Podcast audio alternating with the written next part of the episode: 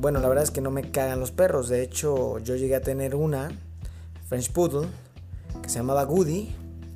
Sí, Goody es nombre masculino, pero bueno, así le puse y se chingan. Eh, la cosa es que tuve una perrita, muy bonita, era color café. La cruzamos, tuvo siete perritos. Los fuimos regalando a, pues a familias y amigos que sabíamos que los podían cuidar. Y bueno, pues murió de viejita, ya no se pudo hacer más. Así que cagarme, cagarme los animales o los perros, pues la verdad es que no. Lo que sí me caga, de verdad me hipercaga, son esas personas, eh, si se les puede llamar personas, que no sé qué chingados tienen en la cabeza, pero se les ocurre tener un perro o una mascota para tenerlo encerrado, amarrado o viviendo en su azotea. Eso sí me cagan. ¿Qué chingados tienen en la cabeza? Como por qué compras un perro para tenerlo en tu azotea. No están hechos para vivir así. He visto casas donde no solo tienen uno, sino hasta dos en un patio de dos por dos. Y eso es un chingo. El problema principal, aunque sí afecta, no es el espacio. Incluso tengo amigos que tienen perros y son felices en un lugar pequeño. Yo mismo viví en un departamento con dos roomies y uno de ellos tenía un boxer. Era el perro más feliz, a pesar de vivir en un departamento.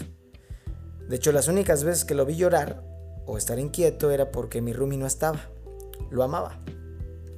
Claro, mi roomie todos los días se lo llevaba consigo a todos lados y cuando de plano no podía por sus actividades, bueno, llegando se lo llevaba al parque, se lo llevaba a correr, los fines de semana se iban al bosque, se iban a andar en patineta, en patines.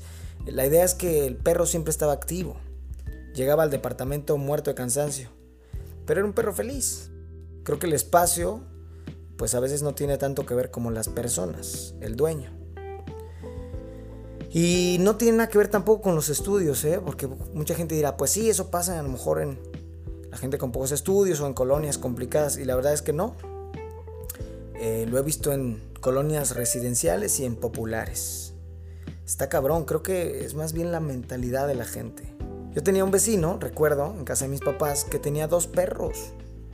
Dos perros pastor alemán en un patio, pues, ¿qué será? De unos 2 por 3 metros. No sé, no era muy grande. Yo creo que de una recámara pequeña. Pero los perros todo el pinche día aullaban, ladraban, se peleaban. Y entonces yo me encabronaba y decía, ¿qué pedo con esos pinches perros? Hasta que después entendí que, pues, que ellos no tenían la culpa. La culpa era de los pinches dueños jojetes que nunca lo sacaban. Justamente mi cuarto, donde yo dormía, daba al patio donde tenían estos perros. Y siempre yo veía que para lo único que les abrían era para darles agua, darles de comer, o la señora que limpiaba para limpiarles ahí el patio. Entonces, pues pobres perros, la verdad, vivían ahí prisioneros. Eh, mi mamá decía que era una necesidad de las personas a veces de tener el control sobre algo o alguien y, a veces pues la que la pagan, quienes la pagan son los animales. Pero bueno, sigo sin entender esa pinche gente. Ahora vivo en unos departamentos, en otra ciudad, y tenemos el mismo problema.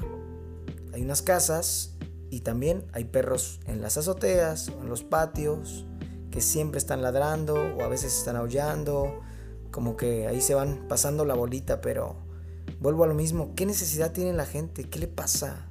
¿Por qué quiere tener un animal encerrado con una cadena? No lo entiendo y la neta me caga. La verdad es que si no si no tienen el tiempo, no los tengan y se los van a agradecer sus vecinos, sus amigos, sus hijos, porque incluso pues si un niño ve que el papá tiene un animal encerrado en la azotea, pues tal vez crece pensando que eso es normal y eso que está bien, ¿no? Por otro lado, también hay otros que me cagan, me super hiper cagan. Y son esos que se dicen amar a los animales, pero son los que les cortan la colita para que se vea más bonito. Los van y los operan para que no tengan pues hijos, perritos, cachorros, eh, pensando en el beneficio de ellos. Y eso lo he visto con gatos, con perros, ¿Están tontos o qué? No, entiendo. Esos que compran también a los hurones. Y luego me dice, tengo justo una amiga que tiene un hurón y que siempre se está quejando que el hurón esto, que el hurón lo otro, que se metió al bote de basura, al bote del baño. Y no es que el hurón sea un desmadre, la verdad es que su hábitat no es tu casa, cabrón. No tienes por qué andar cuidando dónde se mete y ellos solo buscan su comodidad, su tranquilidad, jugar. Entonces, habría que ponerse a pensar. También, yo no sé, pero no deberían ni siquiera existir esas pinches tiendas como la jungla de Timo, los perritos todos tristes, todos sucios, huele feo ahí. Se ve que viven ahí como, como si fueran un objeto, como si fuera una cárcel. Tienen una rejita donde sus heces fecales se caen. No, no, no. Y todavía tienen una parte donde se toman fotos y tienen ahí al periquito y a los ratones y los niños estrangulándolo. Creo que eso no es educar a un niño ni es que conozca a los animales. Nos hemos vuelto muy crueles. ¿A ti te gustaría que te cortaran las orejas para verte mejor estéticamente? Claro, como es un animal que no habla, pues no pasa nada. No entiendo a esa gente. Me caga. Lo vivimos aquí día a día y es algo que quería contarles, expresarles. No escribí un discurso, solo estoy expresando mi pinche opinión, pero sí es algo que me caga me afecta obviamente a mi trabajo, yo tengo que estar grabando cosas, grabamos canciones, eh, estos mismos podcasts, pero además también a veces, aunque no tengas que trabajar, en mi caso grabando, de repente es molesto. Es molesto porque uno quiere descansar, quiere estar tranquilo, disfrutar de buena música, una buena película, y hay animales quejándose. Y obviamente ellos no lo hacen por molestar, lo hacen porque es su forma de expresarse, decir que no están a gusto, que están intranquilos, que no les han dado a comer, que no los han bañado, incluso tal vez están enfermos, no sabemos.